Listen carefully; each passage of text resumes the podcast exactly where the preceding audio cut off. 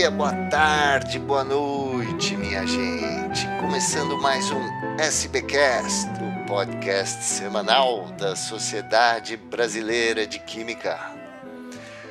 Hoje a gente está na companhia de três super cientistas que acabaram de conquistar o prêmio Mulheres Brasileiras na Química, concedido pela American Chemical Society e a Sociedade Brasileira de Química para dar destaque a mulheres cientistas líderes que tenham feito contribuições relevantes para química e ciências relacionadas. As vencedoras serão homenageadas na 44ª reunião anual da SBQ, será virtual, em um simpósio específico voltado para o tema desse prêmio, Mulheres Brasileiras na Química, programado para o dia 23 de novembro. Então, marque na agenda e acompanhe esse simpósio. A gente vai conversar então com nossas premiadas hoje. É, na categoria Líder Emergente na Química e Ciências Relacionadas, a vencedora foi a Rafaela Salgado Ferreira, que é professora adjunta do Departamento de Bioquímica e Imunologia da Universidade Federal de Minas Gerais. Professora Rafaela, muito bem-vinda ao SBcast que, que significa esse prêmio para você? Bom, antes de mais nada, boa noite a todos. É, é um grande prazer receber esse prêmio. Acho que, em primeiro lugar, porque ele significa reconhecimento do nosso trabalho, né? A carreira de cientista é uma carreira que exige muita dedicação, é, nós nos envolvemos muito com o nosso trabalho, e quando a gente recebe algum tipo de premiação, eu acho que isso contribui muito para nos estimular a, a prosseguir na carreira, né? E é muito gratificante receber é, esse tipo de reconhecimento e de valorização do nosso trabalho. Muito bom. Ah, na categoria liderança da indústria, a vencedora foi a professora e pesquisadora Núbia Boechat Andrade, que é tecnologista sênior da Fundação Oswaldo Cruz, onde ela trabalha desde 1986 e tendo ocupado vários cargos, inclusive a diretoria executiva de Farmanguinhos. Professora Núbia, muito obrigado pela sua presença. Como é que é esse prêmio? Significa o quê? Bom, boa noite a todos também as minhas colegas aqui também representadas nesse, nesse prêmio. Bom, e a você também, né? É muito importante, obviamente, ganhar um prêmio desse de reconhecimento, né? E um reconhecimento um pouco diferente, né? Não é um reconhecimento de uma ciência feita na universidade é um reconhecimento de uma liderança dentro de um laboratório público, dentro da Fiocruz, um laboratório público que é o maior laboratório farmacêutico do Ministério da Saúde, que é Farmanguinhos, e para mim é muito importante é, ter esses meus 35 anos, mais de 35 anos, reconhecido dentro desse laboratório que é um laboratório que fabrica exclusivamente para o SUS. Né? Então, é um, um, ser reconhecida e ter me dedicado a melhorar o acesso aos medicamentos para pacientes do SUS é muito importante. E como disse a Rafaela, é extremamente importante também você ser reconhecida na ciência. Então, eu fico muito feliz de ser reconhecida na ciência e ser reconhecida dentro de um laboratório público, né? não está dentro de um sistema da universidade. E porque realmente a carreira científica é uma carreira de muita dedicação, de muito trabalho, né? A gente trabalha muito, muito, muito, muito para você fazer ter sucesso na sua carreira científica, você não pode ser acomodado. Né? Você tem que trabalhar muito, se dedicar muito para que você consiga fazer toda a sua trajetória. E, para mim, esse prêmio também não é só meu, é um prêmio que eu acho que todas as mulheres químicas e farmacêuticas que trabalham dentro de Farmanguinhos e na Fiocruz, nas mais diversas áreas da saúde, elas também podem se sentir é, premiadas, né? porque todas nós estamos sempre dedicadas a construir um sistema de saúde sempre melhor. Então, é, esse prêmio tem uma representatividade muito grande, não só para mim, mas acredito que para as mulheres da Fiocruz, das químicas da Fiocruz. Ah, maravilha.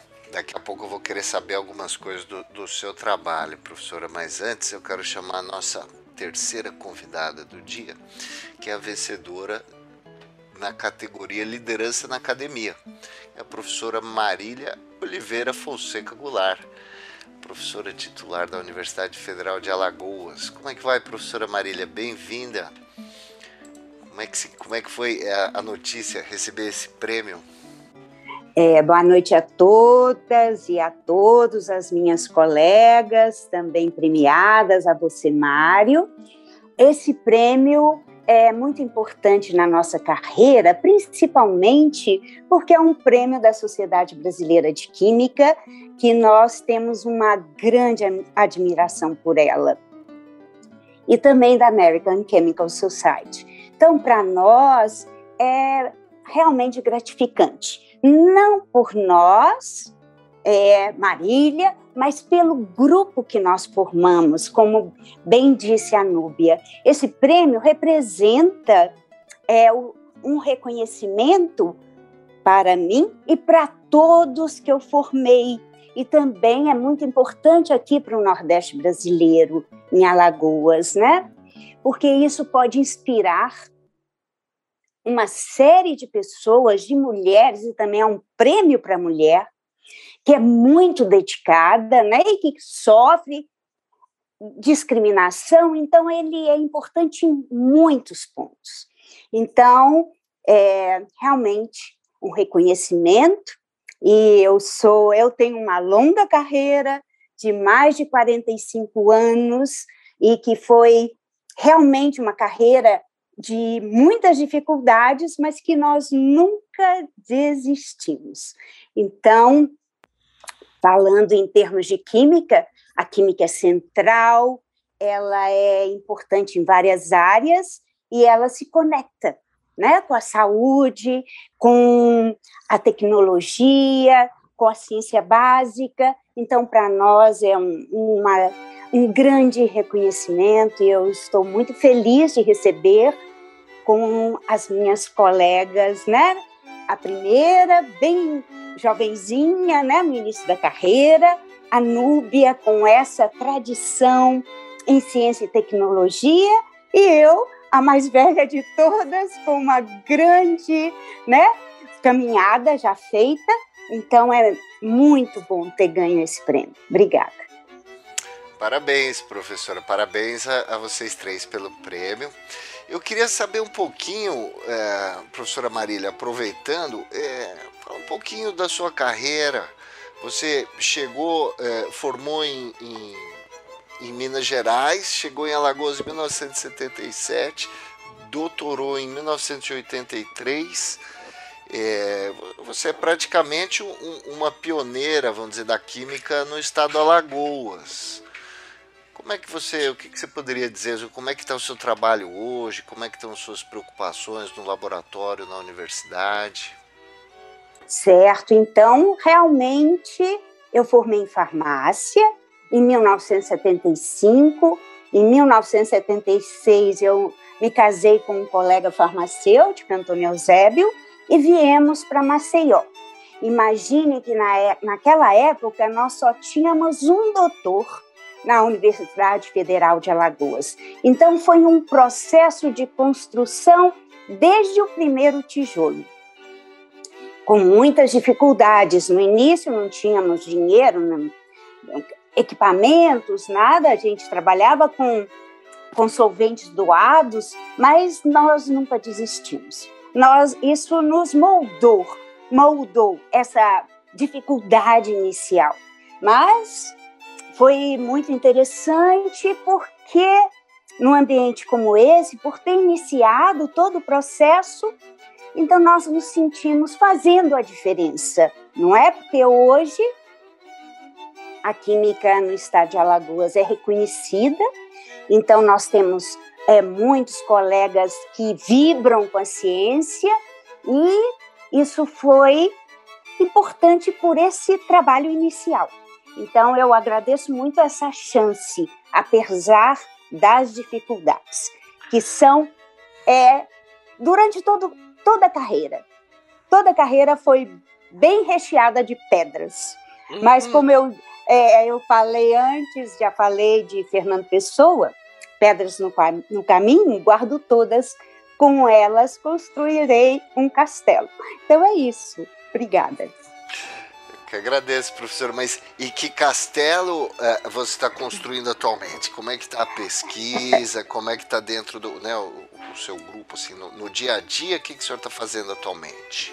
Olha, a nossa pesquisa, eu falo que ela é, foi um grão, né? Um grão na área de produtos naturais, que depois foi nucleou muitas outras áreas. Nós tivemos um cristal mas não um cristal de um mesmo elemento, de uma mesma substância, mas vários, várias substâncias, várias áreas de pesquisa, porque eu trabalhei inicialmente com produtos naturais, né, sob a, a, orientação da professora Laide Braga de Oliveira e do professor Giovanni Geraldo de Oliveira. Eu trabalhei junto com meu marido, Antônio Eusébio. Então, nessa época, nós ele isolou quinonas e nós começamos a trabalhar com a eletroquímica de quinonas. Então, isso abriu essa perspectiva de, do uso da eletroquímica, que é um modo de ativação de moléculas via transferência de elétrons. Então, nós começamos e, posteriormente, fomos adicionando é, várias outras áreas. Então, para nós, a ciência é uma arte das conexões, das conexões. Então, o que, que foi importante aqui em Alagoas? Porque aqui a ciência não estava cristalizada e nós precisávamos sobreviver.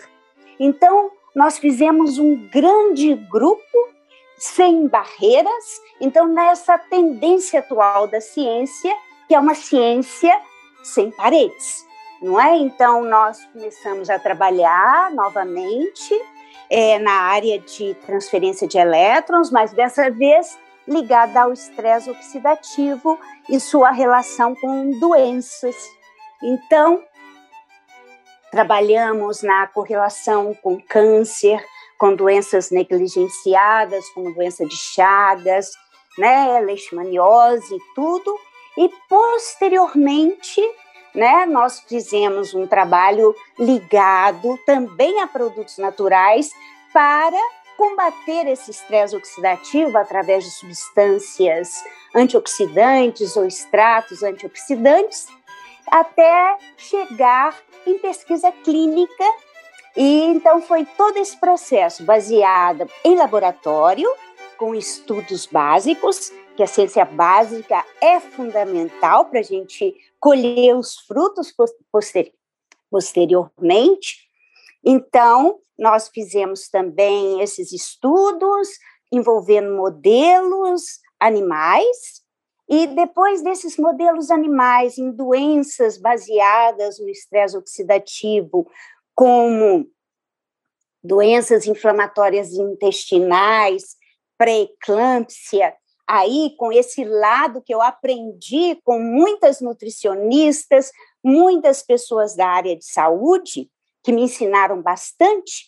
Aí nós, baseado nesses trabalhos, nós conseguimos agora chegar na pesquisa clínica em termos de produtos naturais interessantes, substâncias químicas interessantes e antioxidantes, antiglicantes para tentar controlar né, essas doenças em seres humanos. Então, nós fizemos toda essa caminhada, e essa caminhada foi possível por causa dessa nucleação com diferentes áreas. Então, agradeço a todos que participaram dessa caminhada. Que interessante, quanta coisa, hein, professora? Muito, muito bacana essa história, muito importante realmente o trabalho de vocês aí para Alagoas também, né? A professora Núbia tem uma trajetória um pouco diferente. Ela, ela foi logo cedo trabalhar na Fiocruz e depois de 10 anos na Fiocruz, ela foi fazer o seu doutorado e continua na Fiocruz. Professora Núbia, como é que esse ano quem não conhecia a Fiocruz no Brasil ficou conhecendo, né? Como é que tem é, as coisas por aí no seu trabalho? É, a Fiocruz é, realmente ela ganhou um, uma visibilidade muito grande agora e muito merecida, né, por tudo que faz pela saúde desse país. Bom, a minha trajetória dentro da Fiocruz, eu me é, também é mais ou menos parecida com a da Marília. Quando eu cheguei em Farmanguins, lá, Farmanguins era um laboratóriozinho muito pequeno, tinha produzia só dois medicamentos, então tinha uma produçãozinha muito pequena, e eu fui contratada para trabalhar em Farmanguins para fazer é, cópia de moléculas é, para a transferência tecnológica para a indústria farmacêutica. Uma coisa que lá naquela década de 80 né, já era importante, né, e hoje a gente vê aí a falta, a carência que ainda temos dos famosos IFAs, né, da, do desenvolvimento é, dentro da, da farmoquímica brasileira, e é, eu cresci também dentro de Farmanguins, cresci junto com Farmanguins. Hoje, Farmanguins é uma, um, um laboratório totalmente diferente. Eu tive, eu costumo dizer que não tem nada dentro de Farmanguins onde eu não tenha tido algum trabalhinho que eu sei que eu tenha colocado um pouco de mim, né? Então, desde o início, trabalhando ali na síntese de, de IFAs, né? síntese de fármacos. Depois, a gente, eu fui, quando eu fui fazer meu doutorado, eu fiz parte do doutorado na Inglaterra, trouxe uma experiência muito grande em síntese, em, em química de organoflorados, que é muito voltada para intermediários e, e, e fármacos florados, muito importante na indústria farmacêutica, e fui uma pioneira nesse trabalho dentro no Brasil, né, que eu costumo dizer, eu ia naqueles seminários de química de flúor internacional, os europeus, e eu era a única mulher brasileira, a única brasileira e a única mulher que participava sempre daqueles, daqueles congressos, aprender. Em que época foi isso, professora?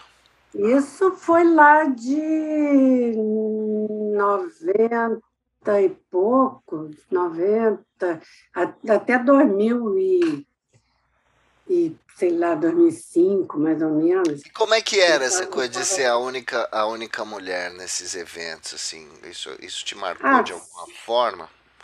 Ah, sempre marcou muito, né? Porque mas ao mesmo tempo era uma coisa muito boa, sabe? Porque é, eu, eu era muito reconhecida dentro dessa, dessa comunidade de química de flúor por, por ser pelo meu trabalho, né? Obviamente.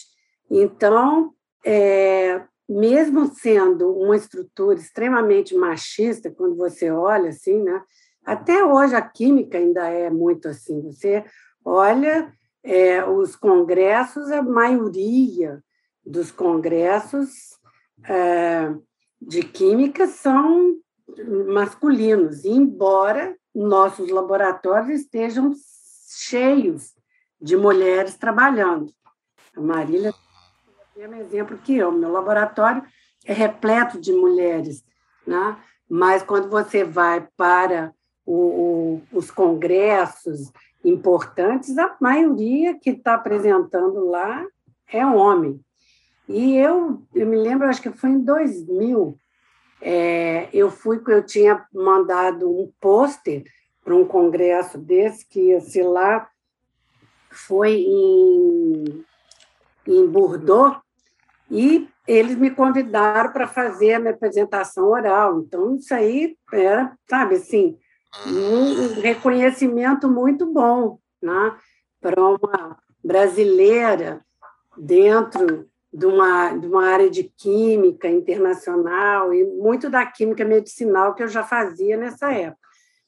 E aí, depois eu também tive a minha parte de trabalhar, de ser diretora de Farmanguinhos, aonde me dediquei muito e hum, fiz grandes avanços dentro do laboratório. Na minha gestão, é, a gente comprou um, um site novo, enorme, que hoje é o site de Farmanguinhos, em Jacarepaguá, né? e foi toda uma Um site aqui é um site físico mesmo, né? É um site físico, é uma planta de medicamentos, uhum. planta de medicamentos novos.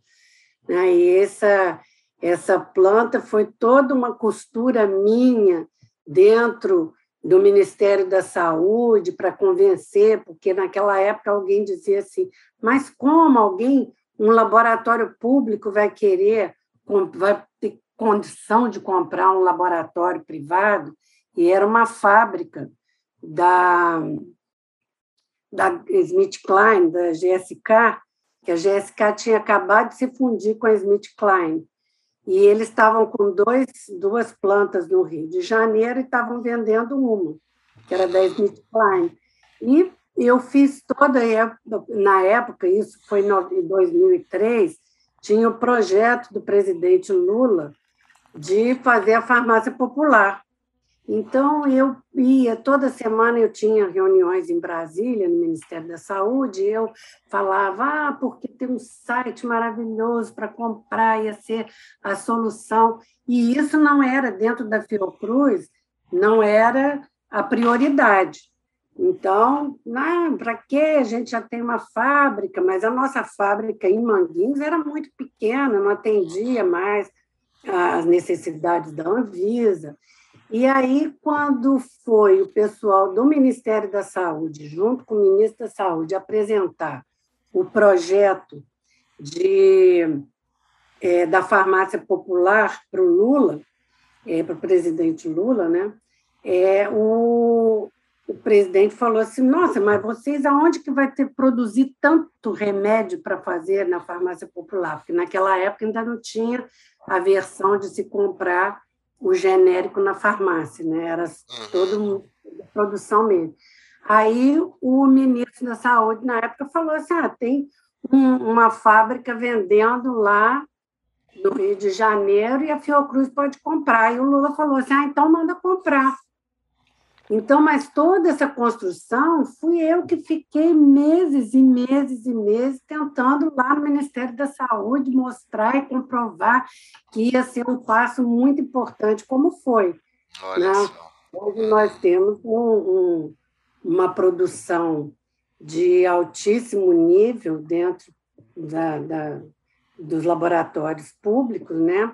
100% voltado para o SUS, mas eu transito nessas duas áreas, né? Eu faço muito uma parte de gestão, mas tenho um grupo de pesquisa também muito consolidado em química medicinal, com muitos é, alunos já formados e com muitos resultados bem interessantes também dentro da, da química medicinal, que a gente trabalha também sempre dentro das, da, dos objetivos principais de Farmagus. Né? Então, por exemplo, a gente usa algum produto que Farmanguinhos usa para fazer o desenvolvimento de moléculas novas, é, desses esses IFAs, esses fármacos lá, e também trabalho muito na área de desenvolvimento de, de fármacos também para transferência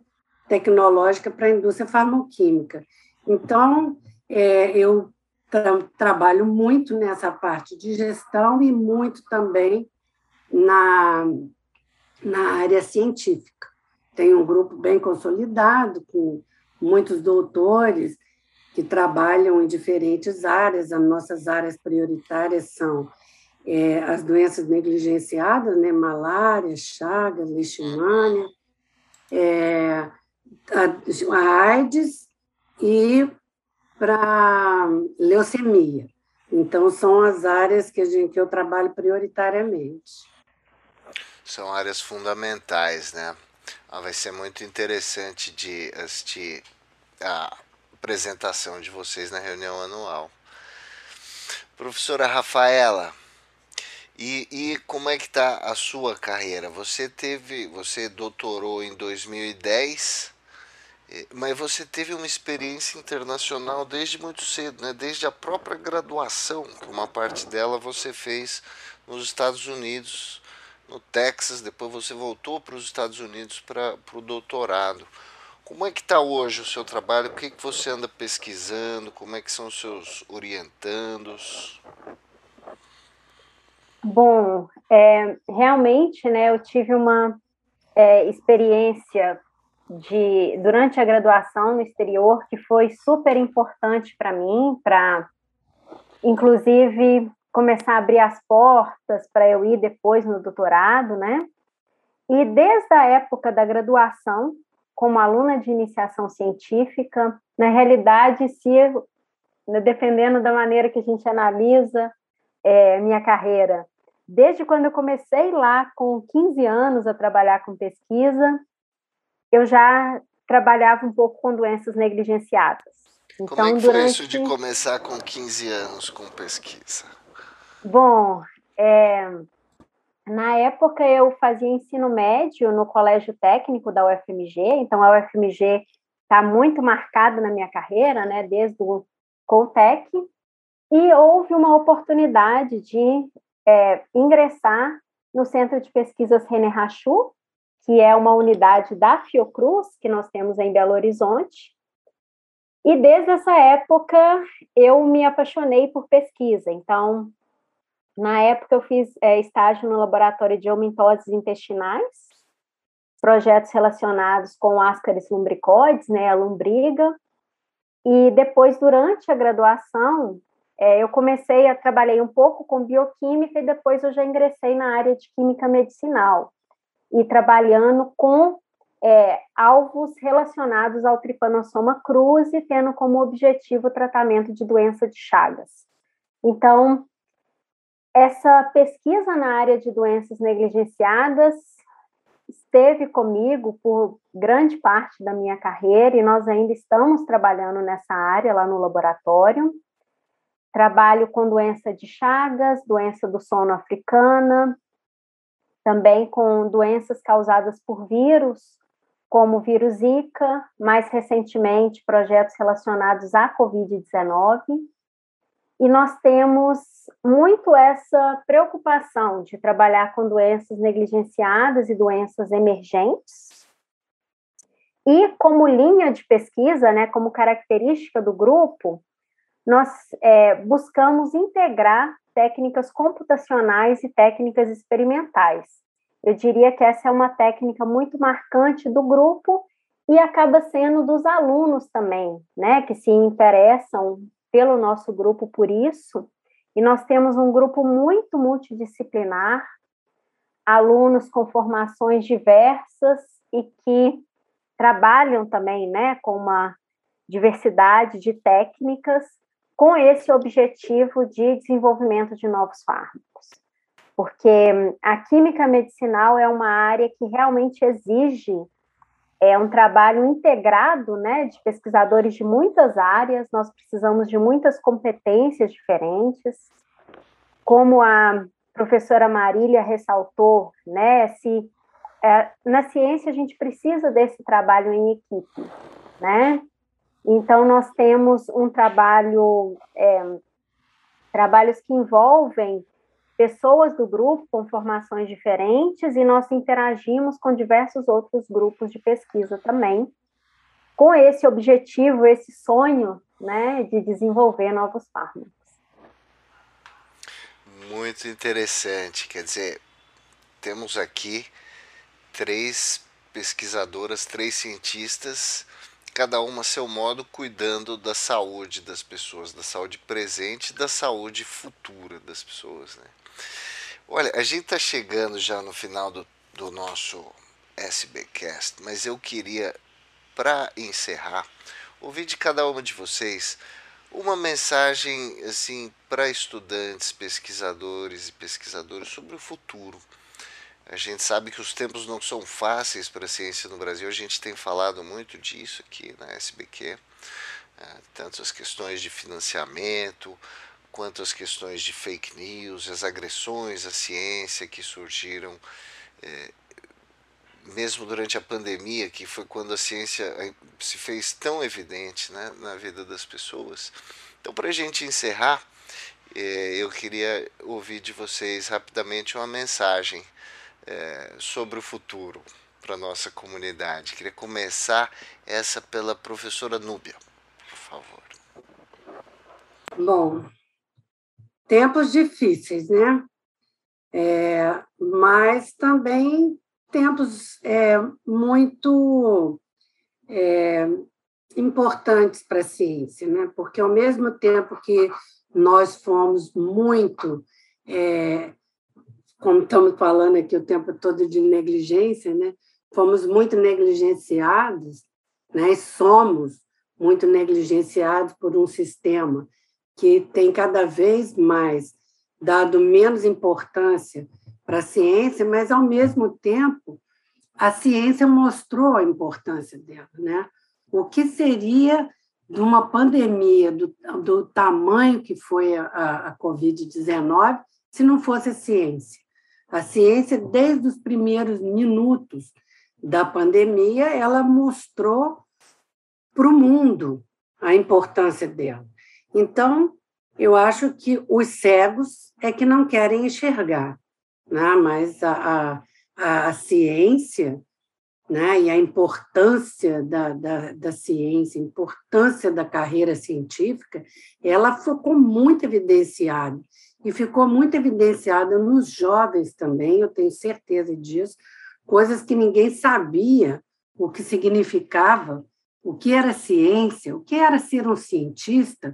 Né? A televisão colocou ali dia e noite cientistas falando e mostrando, as pessoas começaram a conhecer um monte de terminologias, que eram terminologias totalmente científicas, né? E aí eu parabenizo muito alguns colegas importantíssimos que tiveram nessa, nessa discussão e mostrando a ciência de uma maneira, né, comunicando a ciência de uma maneira muito clara para que todas as pessoas entendessem o que estava se colocando ali. Então, isso foi uma coisa fantástica. E aí, o que eu digo para o jovem é que não vai ser fácil, mas como não foi fácil para nenhuma de nós aqui, você vê a Marília deu o exemplo dela, eu dei o meu exemplo, né? nós, para construirmos a nossa carreira, nós fizemos, tivemos que eh, quebrar muitas pedreiras ah, para construir isso, né? em tempos também que não foram fáceis, né? Mas eu acho que isso é o, o, o que a gente traz de dentro. Eu acho que para o jovem ele tem que pensar nisso, né? Não é a solução é, se formar aqui, fazer uma universidade pública, fazer um mestrado, um doutorado público e depois ir para o exterior, né? Eu sempre tive essa coisa muito, né? A minha tese de doutorado eu dediquei aos mendigos, porque eu falava assim, gente, até um mendigo que não sabe o que é ciência, ele contribuiu com o meu trabalho de doutorado, porque comprando a cachaça dele, ele estava financiando a minha, a minha ciência. Né? Então, quer dizer, tudo isso eu acho que é um, um processo de aprendizado, é um processo difícil, mas que o jovem tem que ter isso, né?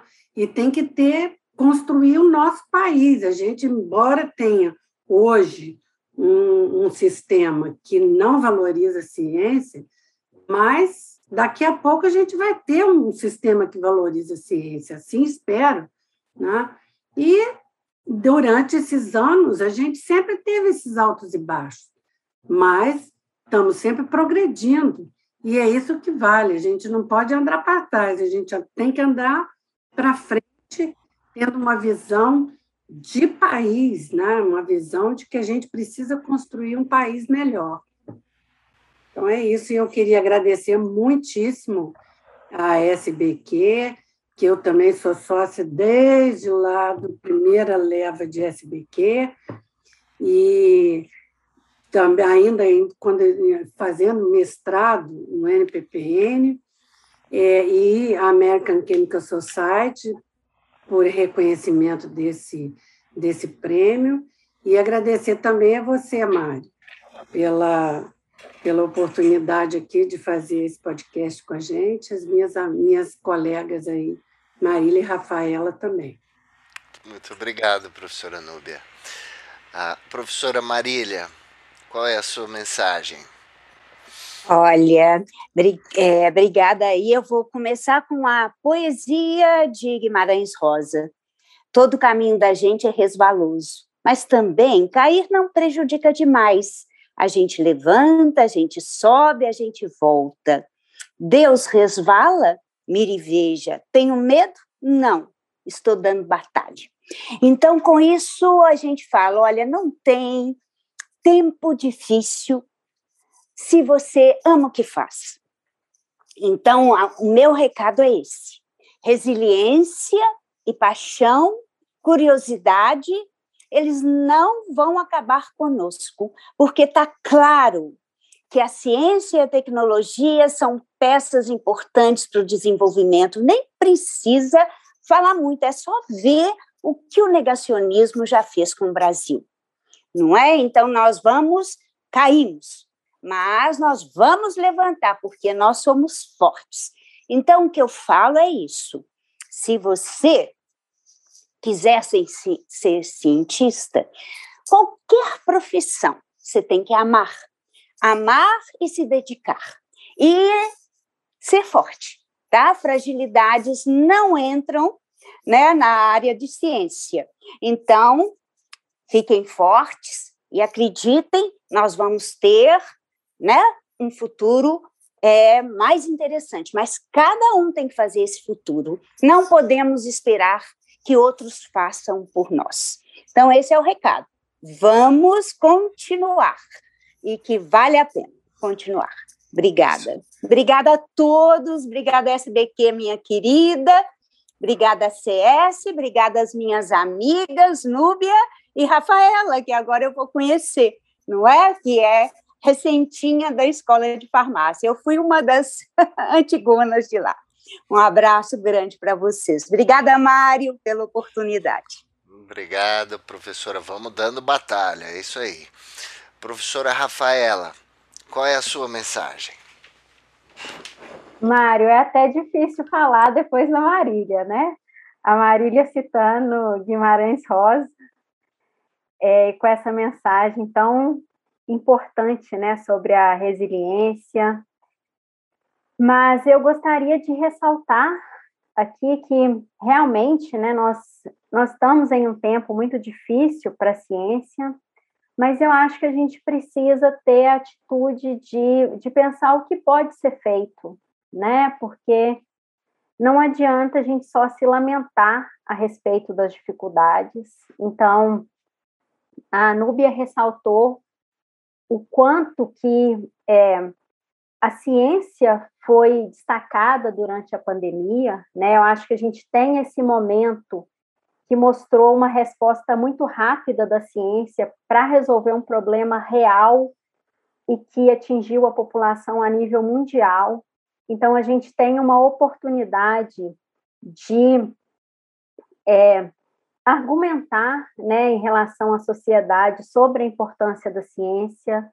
Eu acho que nós podemos refletir também sobre é, a divulgação científica, buscar fazer cada vez mais divulgação científica para a gente ter o apoio da sociedade, né, que é importantíssimo para nós.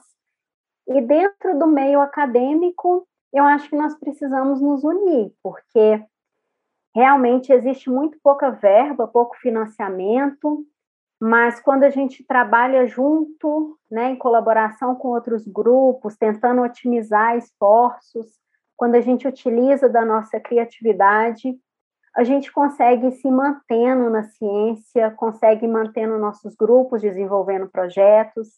Então, eu acho que é um momento de desafio, mas que a gente tem que pensar nele, como foi dito pelas minhas colegas aqui também, como um momento de aprendizado para a gente tentar crescer e para a gente permanecer com a comunidade científica, que atualmente nós temos uma comunidade científica muito forte no Brasil. Né? E gostaria de dizer também né, que é, gostaria de deixar o meu agradecimento muito forte para a SBQ e para a ACS e dizer que é uma honra muito grande receber esse prêmio aqui, especialmente junto com a Núbia e com a Marília, que com certeza são grandes inspirações. Então, muito obrigada também a você, Mário, e obrigada a todos pela atenção obrigado. Então, muito obrigado à professora Rafaela Salgado, à professora Núbia Boechat, à professora Marília Goulart, as vencedoras do prêmio Mulheres Brasileiras na Química da American Chemical Society e da SBQ. Até a próxima!